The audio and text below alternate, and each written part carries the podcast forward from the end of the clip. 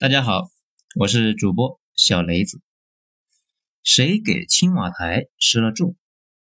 文章来自于二号头目的九编文集。这边呢，之前被讲过，讲了两次都被下架了。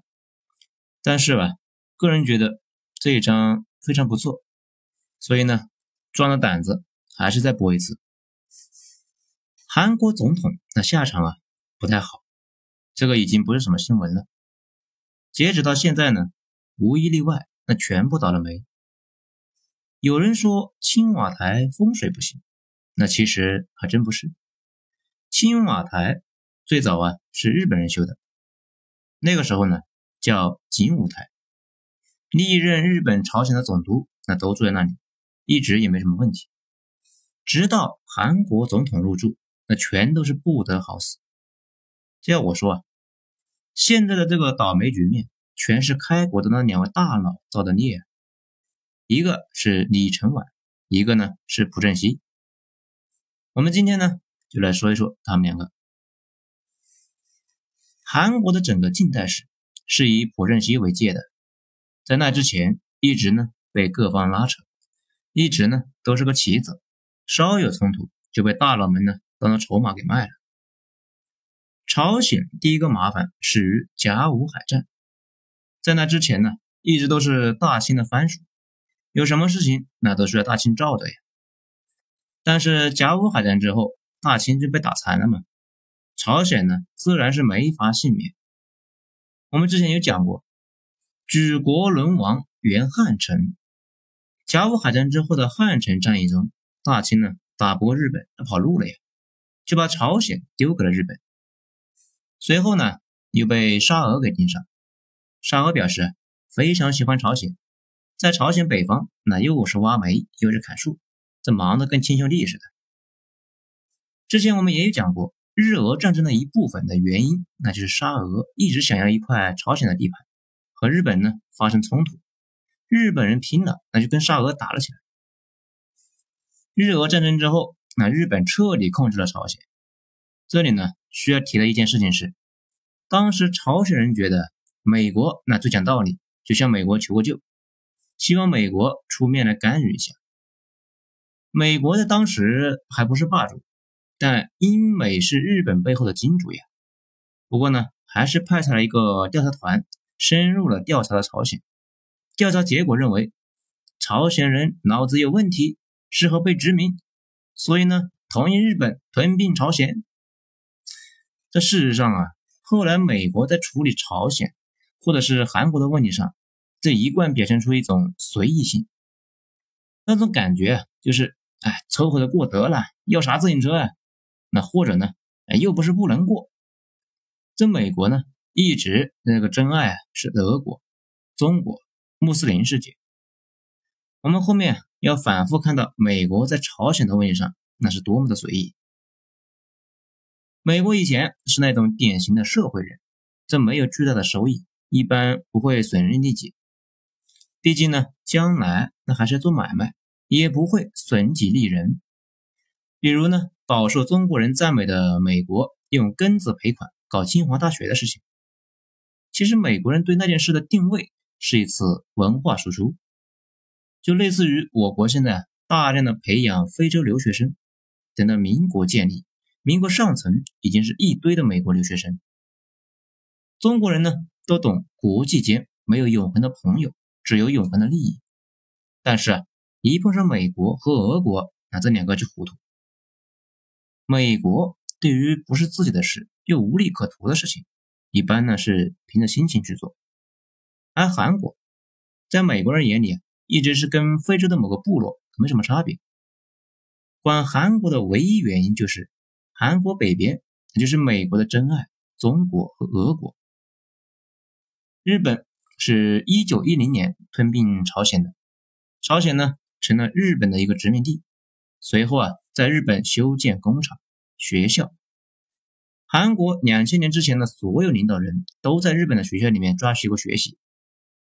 对于日本的统治，朝鲜人民呢自然是不舒服的，毕竟呢第一代被殖民者还没太适应。所以啊，一九一九年三月一日，朝鲜就搞了一次非暴力游行示威这个活动，要求日本放弃朝鲜。哎，这不闹的吗？朝鲜人民自己装印度，要搞非暴力不合作。这问题呢，是日本也不是英国呀。随后那就被日本给血腥的镇压了。游行示威领导人就跑到我国的上海新天地百货那一带，成立了一个大韩民国。啊，没错啊，现在的那个韩国是在上海成立的。上海新天地还有他们的一块牌子，那每年还有很多人韩国人去那里祭拜。这个去年呢是韩国一百年，去的人是格外的多。不过啊，韩国在中国挂牌子的地方不止上海。抗战爆发之后，韩国流亡政府一直呢跟着国父跑，从上海溜达到了南京，那又从南京溜达到长沙、广州、柳州、重庆，这个沿途啊一路挂牌子。一九四四年，国军大溃败。蒋委员长呢，这一度考虑啊去西藏待着。这如果真的去了西藏，那西藏现在应该也有韩国的一块牌子。一九四五年，日本战败，就被赶出了朝鲜。美苏两国以三八线为界，把朝鲜被划成了两半。这至于为什么以三八线为界啊？那后来参与划线的美军参谋说，哎，那个位置啊，看着像半岛的腰部，就随手那么一划。反正就给划开了，那就凑合着过得了呗。五年之后啊，就爆发了朝鲜战争。其实朝鲜战争真正的运动战打了不到一年，战线呢就基本是维持在那个三八线的附近。四国六方在那里啊，各种就使劲的招数，基本是没什么进展。只是呢，把三八线从一条直线打成了一条弯线。最不想打的呢是美国，觉得这场仗啊打的一点意义都没有，想和谈，所以呢让印度人出来协调，那说是不打了，要不停战。不过呢战俘遣返的问题那谈不拢啊，中方想让把战俘啊都给送回来，美国说要搞自愿原则，想去台湾那就是台湾，这当时战俘里面有很多国军的老兵，想去台湾呢，这双方就谈不拢，一直耗着。直到后来斯大林死了，中国呢也想回去搞建设，所以朝鲜战争那就结束了。最郁闷的是朝鲜的金一和韩国的李承晚，他两个呢都是想用超级大国的力量来帮自己统一啊。但是呢，美国最先提出来和谈，这个事情让韩国人觉得啊非常的不爽。这不过也没招啊，美国人战争后期就陷入了严重的自我怀疑。就开始纳闷了，这为什么在这个鸟不拉屎的地方跟共产党打成这样呢？那其实他们并不关心棒子们的死活，而且呢，战争进行的是不尽人意，所以啊，一打完仗就再也不提这个事情了。这个也是为什么朝鲜战争在美国啊被称为被遗忘的战争。朝鲜战争结束之后，一直到一九六零年，嗯，这段时间呢叫李承晚时代。这个人是个奇葩。朝鲜被日本殖民的时候，他就是反抗日本的一个义士，曾经呢被日本人抓起来，这个手指甲里面钉竹签。后来出狱之后，大家集资让他去美国找美国人申诉日本人对朝鲜的殖民。在去了之后啊，那发现没人鸟他。美国人呢表示道义上声援那是没问题的，但是实际性的帮助呢是没有的。毕竟呢，日本是美国的小伙伴呢，而朝鲜在哪？哎，美国人都不知道，凑合着过得了呗。你们又不是没当过殖民地，对吧？于是呢，李承晚那只好去读书，去打发时间。这一直就读到了普林斯顿的博士，成绩呢非常一般。但是学校里面几乎每个人都知道他是朝鲜义士，都同情这个货啊。这终于他读完了。当当时呢，读的是国际公法。他毕业的时候啊，就和他导师说，应该把学费退给他，因为他学了一堆伪科学，国际根本就没有公法，只有强权。学成归国之后，那就一直跟着那刚才说的那个上海的流亡政府，就到处溜达。战争结束之后啊，由于韩国影响力最大的国父金九被刺了。李承晚跟美国呢混了一个眼熟，这美国啊随手就把他扶持成了一个韩国总统。到此为止，之后的岁月里面，似乎这个李承晚就没干什么正经事，只想着图财。他们韩国啊，后来几乎每一个总统都有跟李承晚斗争的经历。这其他的国家的人呢，都是以和开国领袖并肩战斗为荣，只有韩国人。以跟这个领袖做过坚决的斗争而为荣，那这也是不奇葩的。韩国人对这个首任总统那是没有一点好感。这货呢，在朝鲜战争爆发前就以肃清北朝鲜共产党渗透这个为理由，屠杀了上万人。而且朝鲜战争爆发之后，他和他的小伙伴竟然是吞并战争物资。当时呢，前线士兵还在挨饿啊。这个咱们呢还专门找了韩国发行的材料来看的啊，确实不是我国在抹黑他。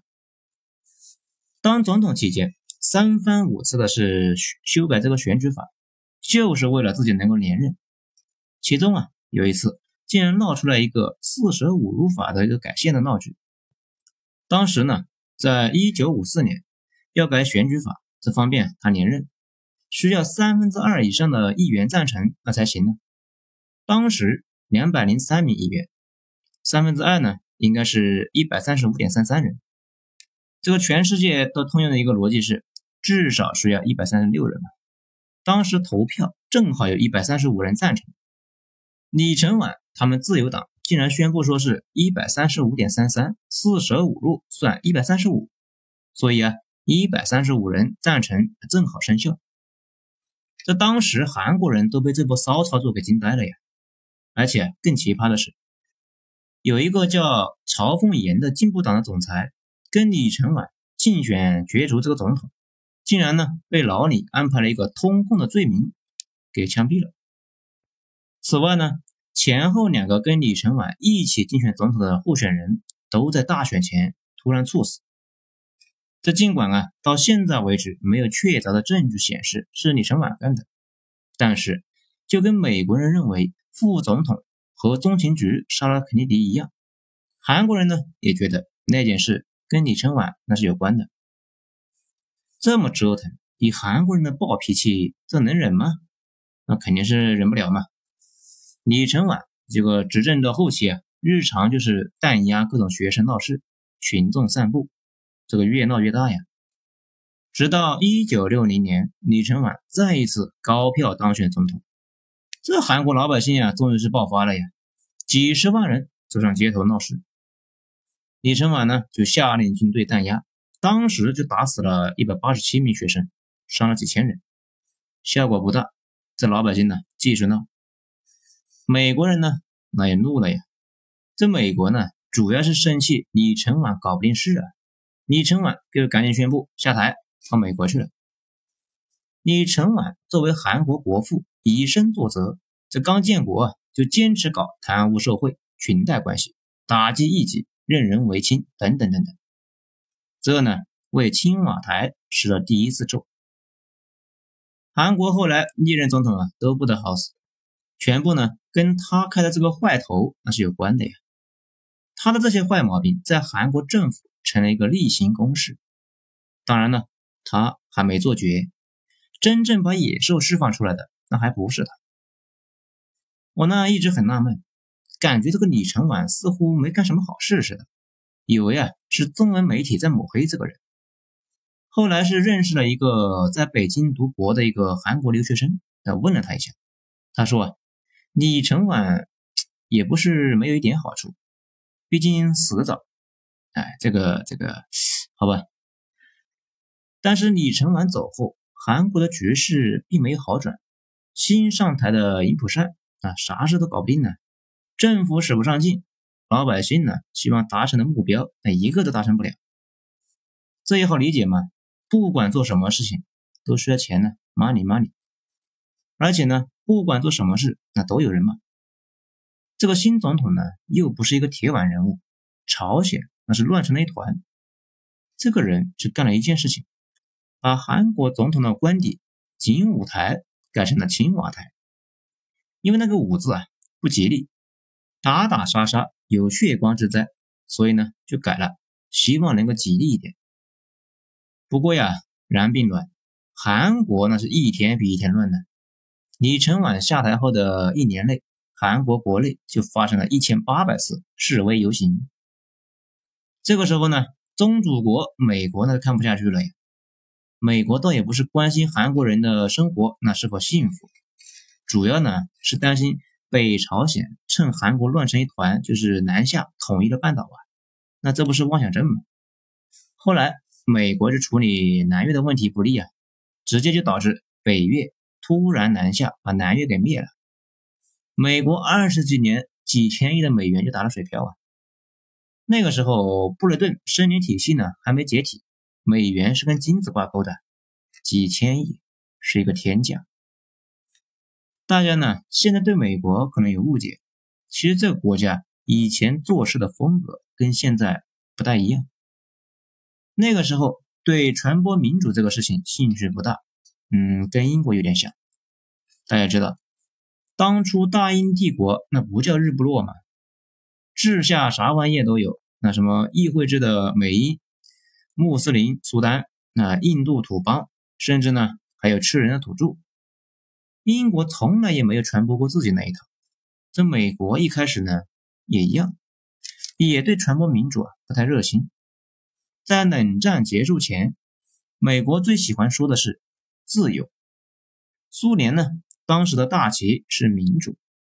后来苏联解体之后。美国啊，就把这个旗子给扛走了，并且在颜色革命之后，把这杆旗给搞臭了。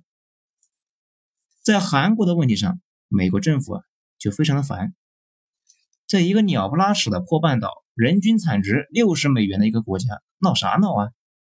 所以呢，从韩国一建国开始，无数次镇压学生和群众散步活动啊，都是美国受益的。甚至呢，包括那一次光州事件。那件事啊，就是在美国强烈支持下弹压的。美国当时控制的韩国军队，没有美国的点头，韩国军队是调动不了的。这一次呢，肯尼迪内阁目睹了韩国乱成了一团，就让中情局把这个事情呢彻底搞定，手段不限，只要韩国啊不再闹腾，那就行了。中情局呢就叫来了韩国问题专家讨论对策。那专家说啊。在四十年前就调查过这个国家啊，脑子有问题，适合专制。这个用刺刀解决问题啊，效率会高一些。中情局长期在南美扶持这个军事寡头，所以呢，路径依赖。这就开始考虑啊，在韩国搞一个军头的稳定局面。这找来找去，找到了一个合适的人选，谁呢？朴正熙。在中情局的策划下。韩国政府一无所知的情况下，韩军中的部分精锐的部队就开始呢相互串联。一九六一年五月一十六日，三千六百人组成的政变敢死队冲过了汉江大桥，进入首都汉城，迅速的就攻陷了政府、国会大厦、广播电台。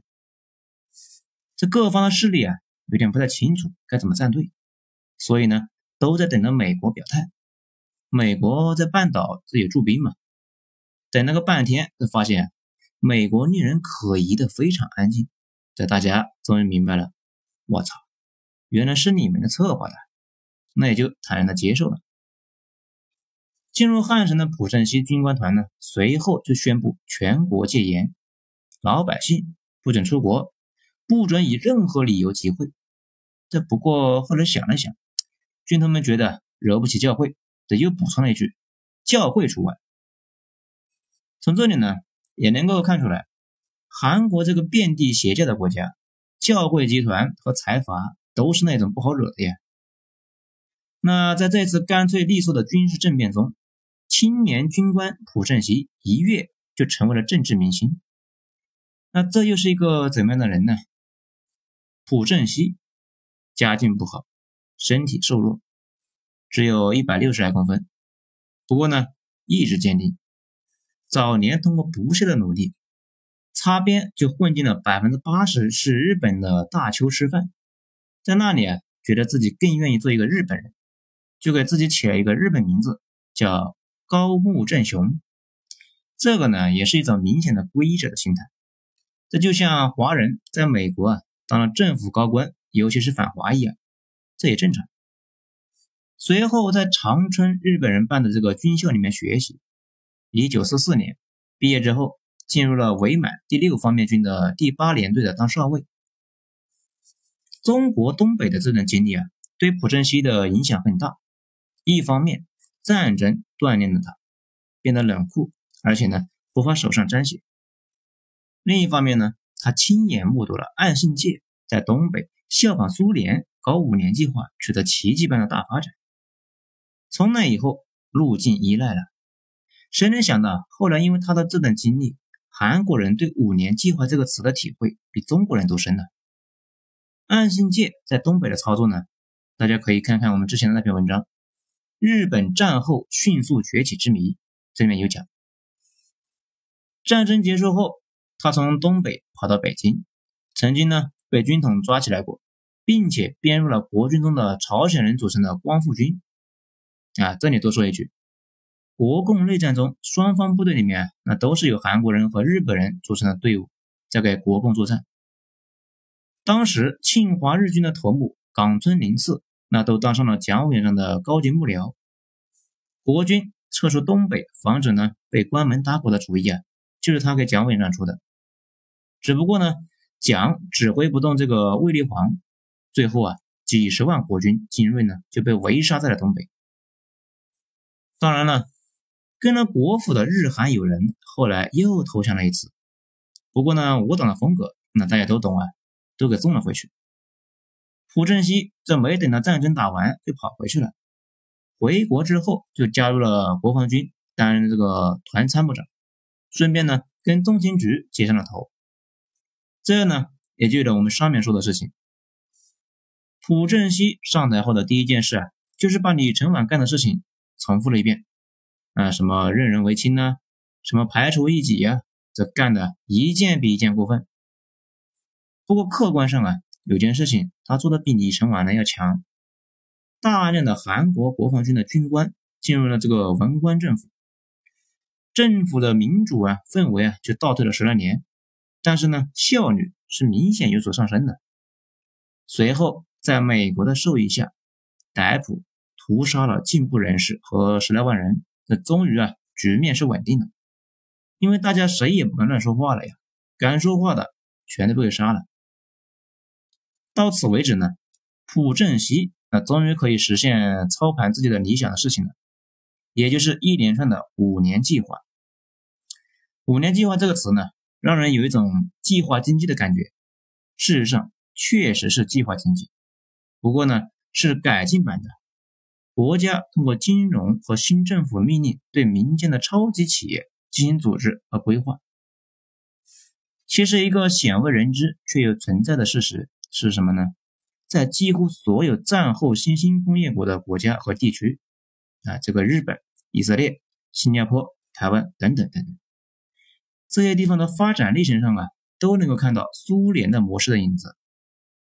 在韩国这种传统的农业国，私人募资本呢是极端薄弱的，要想快速的实施工业化，就不能够不依靠政府来推动。比如，政府的五年计划中规划以钢铁、造船、电子等产业为导向。那其他的类型的企业呢，在银行那里几乎是拿不到贷款的，而这几个行业不仅是优先享受低息贷款，而且呢还有各种退税补贴，而且韩国基本上是拷贝了日本的各种模式，比如外汇管制，比如国内工人工资极低，这往死里面是挤压消费，把所有的资本全部攒起来投入到海外购买机械和生产线，而且。那个时候的韩国非常奇葩。如果我说一个国家禁止公民出国旅行，禁止公民享用外国香烟和外国饼干，违反外汇管制规定的人呢，可以被判死刑，这是哪个国家呀？你可能说是朝鲜，其实是韩国。当时呢，韩国工人的日常工作啊九个小时，收入呢仅仅是可以糊口而已。你也可能以为说的是朝鲜。那其实啊，还是韩国。但是这么操作啊，有一个明显的好处，韩国那跟日本似的，一方面重工业拉动，重工业就本身就投入大嘛，可以吸收大量的工作岗位，还可以给其他的部门呃提供支持。毕竟呢，一个国家生产的子弹都要进口钢铁，子弹价格那自然是高的离谱啊。这个如果呢还不理解，可以啊看看内存。韩国现在卡脖子，全中国的笔记本啊都涨价。另一方面呢是出口导向，通过廉价的劳动力生产廉价的产品卖到中东和欧洲。重工业这个玩意啊有个特点，就是一旦你拥有了，你可以把工业品卖成白菜价。如果你没有，别人想卖你什么价，那就卖什么价。大清呢那就吃了这个亏，西北战事消耗了上亿两白银。一大半拿去买东西贵的离谱的那种武器，那些武器啊都是西方加价几十倍，谁让你不会生产呢？我国现在这么大的钢铁产能，比瓶装水都便宜的钢铁才能够撑得住这么大规模的高铁事业，不然高铁啊可能会贵到大家怀疑人生的。这个世界永远的真理是，大哥生产，屌丝消费，尤其呢是造船业。韩国以举国之力向欧洲和日本购买造船的设备和技术，然后呢，用廉价的劳动力生产出来的钢铁来造船，再把生产出来的廉价船卖到全世界。有了收入之后，咬紧牙升级装备。通过连续的两个五年计划的折腾，韩国已经冲到了世界造船业的前列。世界上没有一个国家在性价比方面能够和韩国比。这种霸主的地位呢，一直保持到了二零一二年，随后被我国超过，然后在二零一八年，韩国呢又拿回了世界第一把交椅。到如今，韩国和我国的造船业已经进入了最终的拼刺刀阶段。这原因嘛，我国真的要崛起了。对工业生产者是终结模式，世界上不需要两个造船霸主，有一个就够了。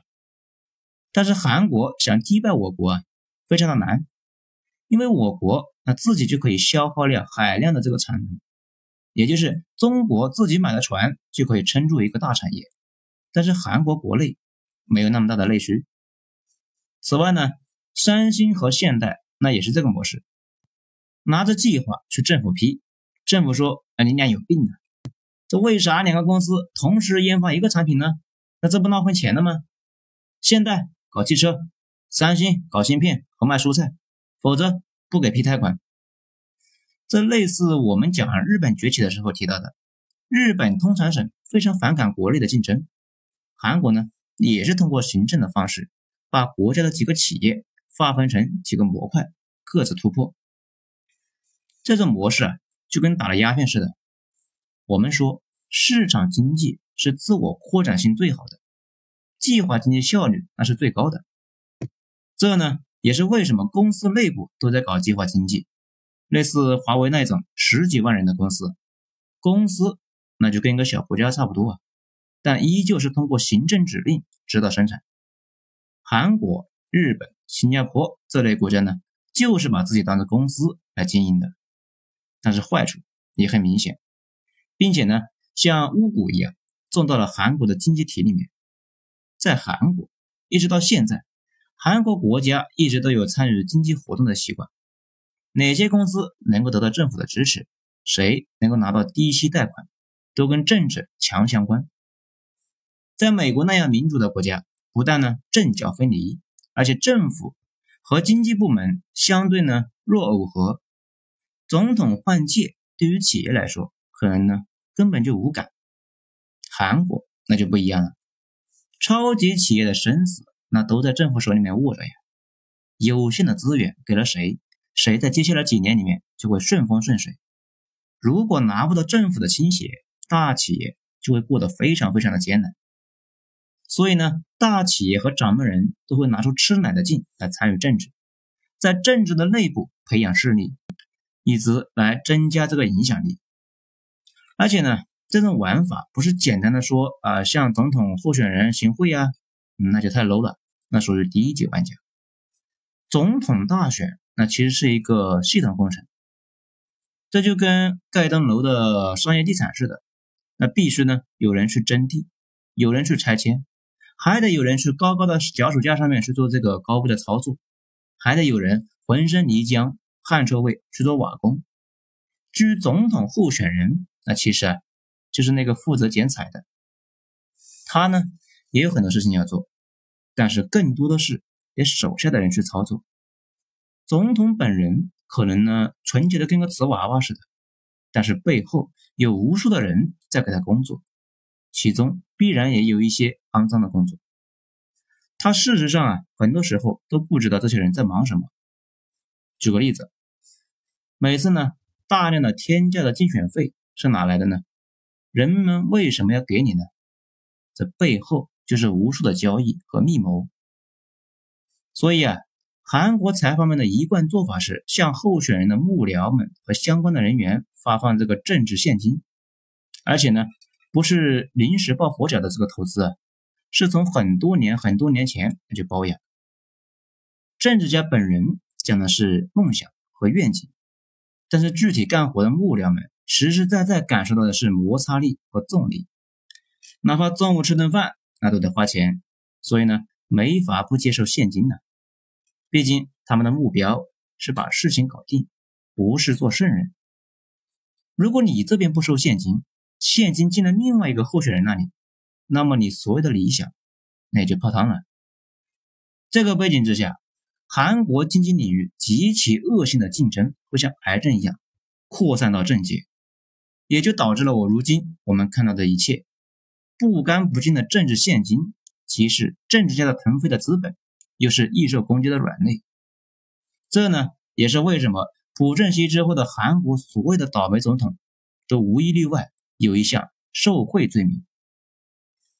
其实客观的讲，有几任总统呢，都是那种置生死于度外的人，高度理想主义的人物，他怎么会去收受贿赂呢？说白了，跟他们个人意愿没关系，都是体制问题。好了。今天咱们就讲到这里，精彩咱们下次接着说。我是主播小雷子，谢谢大家的收听。